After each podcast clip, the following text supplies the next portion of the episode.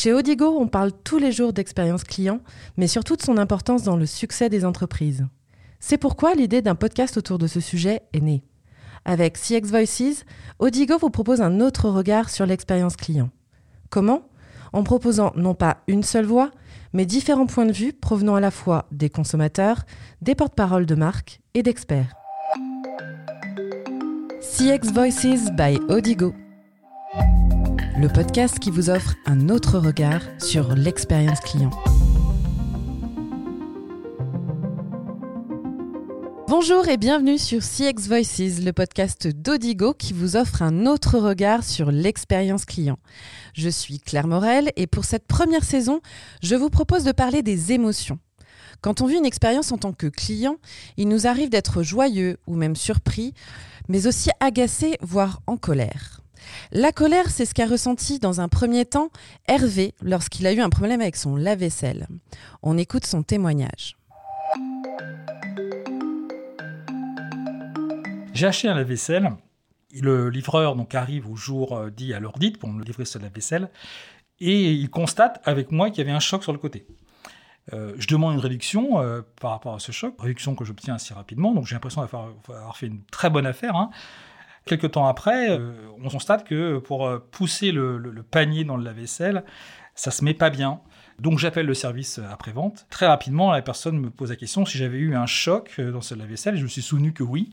Et de là, j'ai qu'est-ce qu'on fait? Ben, Il me dit bah, écoutez, moi, je vous propose qu'on remplace le lave-vaisselle à neuf. Alors non seulement j'ai eu euh, un, lave-vaisselle à neuf, donc j'étais quand même, faut le rappeler, très énervé par rapport à ce qui s'est passé auparavant. Mais là, euh, énervement, puis en face, un lave-vaisselle tout neuf, et en plus d'une gamme supérieure, je veux dire que j'étais ravi. À travers l'histoire d'Hervé, on se rend compte qu'un client peut passer de la colère à la joie, voire à la surprise, grâce à un geste de la marque. L'insatisfaction client ne serait donc pas une fatalité.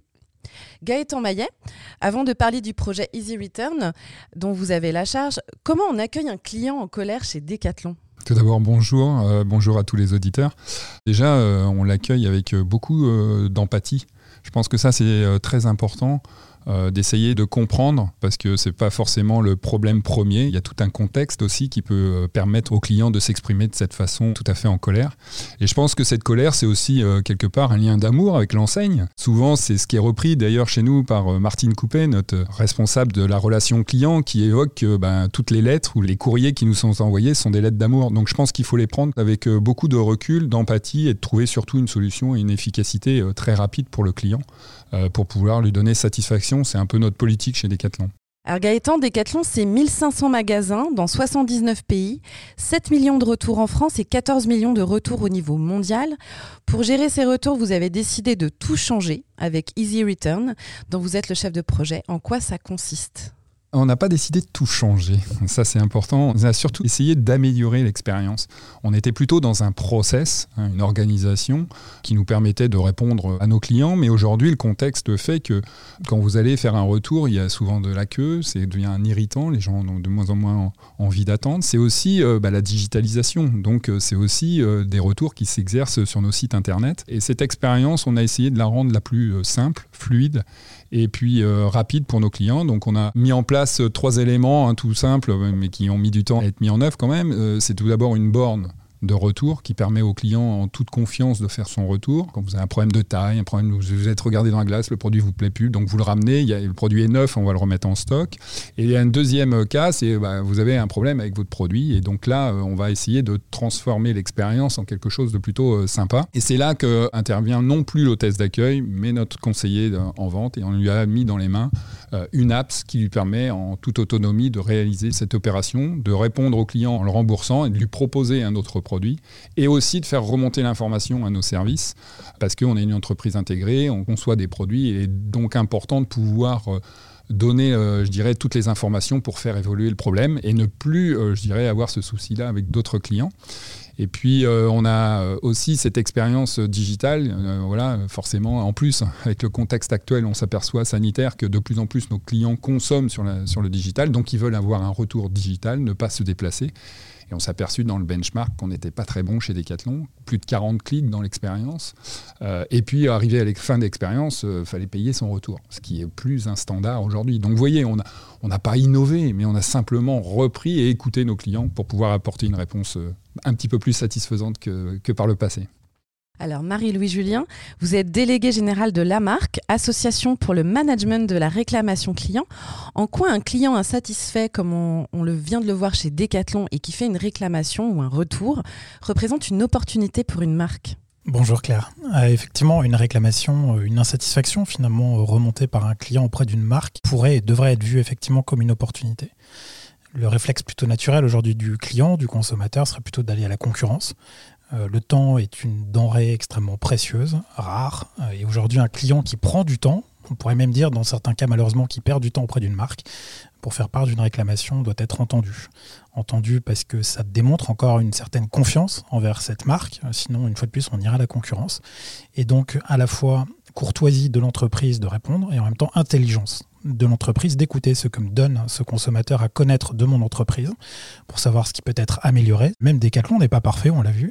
C'est un moyen d'améliorer les pratiques. C'est aussi un moyen, dans certains cas, d'innover. Euh, et euh, il y a aussi un autre pan qui est tout aussi important pour l'entreprise, c'est évidemment d'avoir euh, la possibilité de resatisfaire un client. Mais une fois de plus, la satisfaction n'est pas euh, l'objectif des entreprises. L'objectif de l'entreprise n'est pas d'avoir des clients heureux, c'est bien d'avoir des clients satisfaits pour avoir des clients qui soient fidèles, qui eux-mêmes soient force de recommandation, pour pouvoir euh, doper le modèle économique de nos entreprises et prévoir les investissements de demain. Donc innovation d'un côté, performance financière de l'autre, j'ai envie de dire évidemment, et en même temps cette transformation qui est de se dire ben, qu'est-ce que ce verbatim, qu'est-ce que cette vie, qu'est-ce que cette tranche de vie remontée par euh, ce client m'invite à peut-être penser différemment de mon entreprise, bousculer des habitudes, peut-être des coutumes euh, dont on ne sait pourquoi elles sont mises en place, et donc finalement aller dans cette transformation.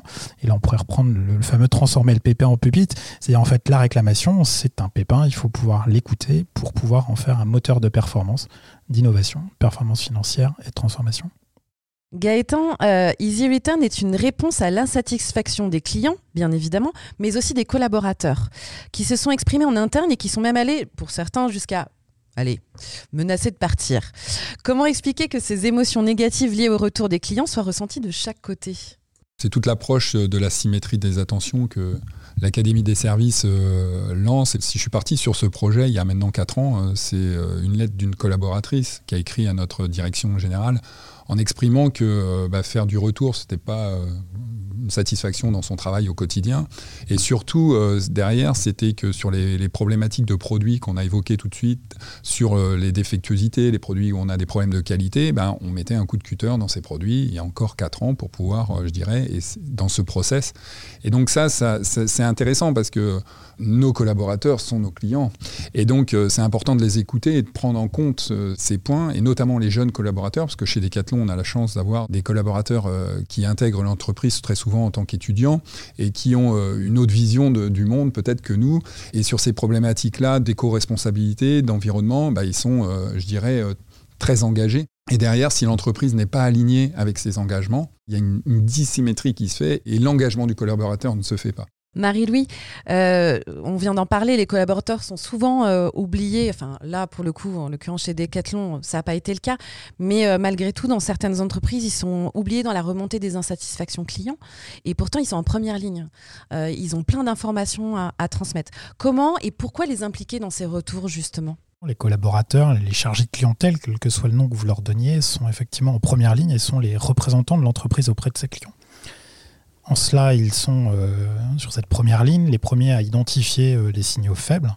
Et donc, ils ont énormément de choses à apporter, à nourrir euh, l'entreprise. Peut-être pouvoir prendre un exemple, c'est General Mills, ce géant de l'agroalimentaire, les marques Agundas, Del Paso et bien d'autres, qui se voyait reconnaître auprès de son service client une capacité justement à identifier ces signaux faibles. Et l'histoire est la suivante, dans l'univers agroalimentaire, les recettes changent fréquemment, il y a régulièrement des lancements de projets, des retraits de projets, et en fait, cette euh, compétence, euh, cette expertise qui était prêtée au service client de General Mills a à plusieurs reprises euh, permis notamment de revenir en arrière sur des changements de recettes qui avaient été effectués, puisque sur la base certaines fois juste de quelques dizaines, vraiment on parle de peu de contacts finalement, de quelques dizaines de clients qui faisait part d'une surprise, d'un étonnement par rapport aux changements gustatifs ou des changements de retrait, il est arrivé de manière assez régulière finalement que la R&D revienne sur les recettes initiales ou que le marché, au niveau du market, on remette un produit qui était pourtant voué à être déréférencé euh, d'un pays. Là, on peut dire qu'il y a effectivement une bonne pratique, euh, qui est effectivement ce lien euh, régulier, continu entre le R&D, le market et les collaborateurs, le service client finalement.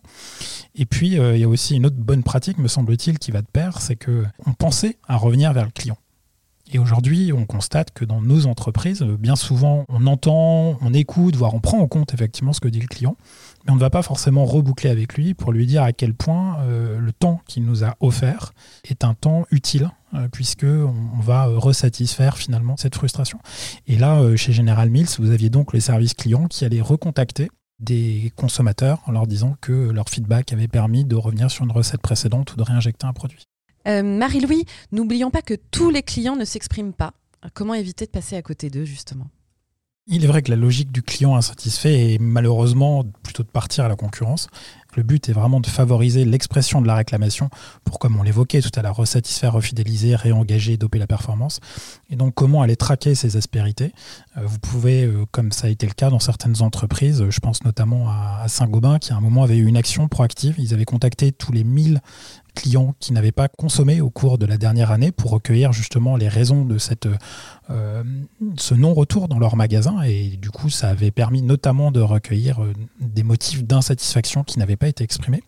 Et puis, c'est aussi de mettre en capacité les équipes finalement à, aller traquer la réclamation et puis aussi leur donner les moyens d'y répondre. Et c'est ce que disait Gaëtan tout à l'heure, c'est de mettre du client, euh, j'ai envie de dire un peu tout le temps, partout, à bon escient, mais de leur donner les moyens d'eux. Une notion de subsidiarité. Et dans la relation client, ça peut s'incarner, c'était le cas de la Banque Populaire Grand Ouest, qui avait euh, donné à chaque personne au guichet une délégation de 50 euros pour chaque insatisfaction qui lui serait exprimée. C'est comme si vous donniez un, chéquier avec autant de chèques de 50 euros euh, disponibles.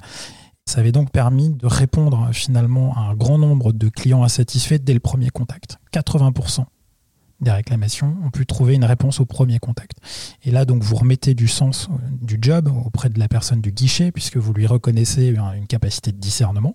Vous accordez également au client euh, une capacité de trouver une, issue rapide à son insatisfaction client et au niveau de la performance financière globale, vous asséchez 80% de la réclamation dès le premier contact, ce qui fait évidemment gagner du temps. Une dernière question, Gaëtan, un conseil aux entreprises qui souhaiteraient justement euh, améliorer euh, la réclamation euh, client et mieux écouter leurs clients en colère? Déjà, beaucoup d'humilité parce que je pense qu'on n'est pas à 100% de satisfaction chez Decathlon. Et je partage ce que disait Marie-Louis. Je pense que ce qu'il faut être à l'écoute, c'est d'être à l'écoute de nos clients sur ce qui n'est pas la colère, justement. Ce qui est les petits cailloux dans la chaussure qui euh, font que notre client aujourd'hui, euh, bah, il va être infidèle. Il va aller euh, dans d'autres environnements que le nôtre. Donc ça demande d'être très connecté à eux. Je reviens sur cette digitalisation qui met quelque part une distance entre nous et le client. Et justement, il faut se rapprocher de lui à travers euh, des cercles de clients, euh, l'observer, regarder, et pas uniquement prendre en compte la colère, parce que le traitement de la colère, en fin de compte, c'est quelque chose de facile. Il s'exprime. Mais quand il ne s'exprime pas, c'est justement où il faut aller les chercher, il euh, faut aller à la rencontre, il faut co-construire avec eux pour justement permettre, je dirais, de satisfaire au mieux les, clients qui sont de plus en plus dans une personnalisation de leurs attentes. Merci à tous les deux. Ce que je retiens, c'est qu'un client en colère, ça arrive même au meilleur. Pour autant, rien n'est perdu, bien au contraire. Bien traiter euh, et gérer une émotion négative, comme on a pu le voir, peut se transformer en émotion positive et en fidélisation à terme. Merci de nous avoir écoutés. On se retrouve dans un prochain épisode de CX Voices pour continuer à parler d'émotions et d'expérience client.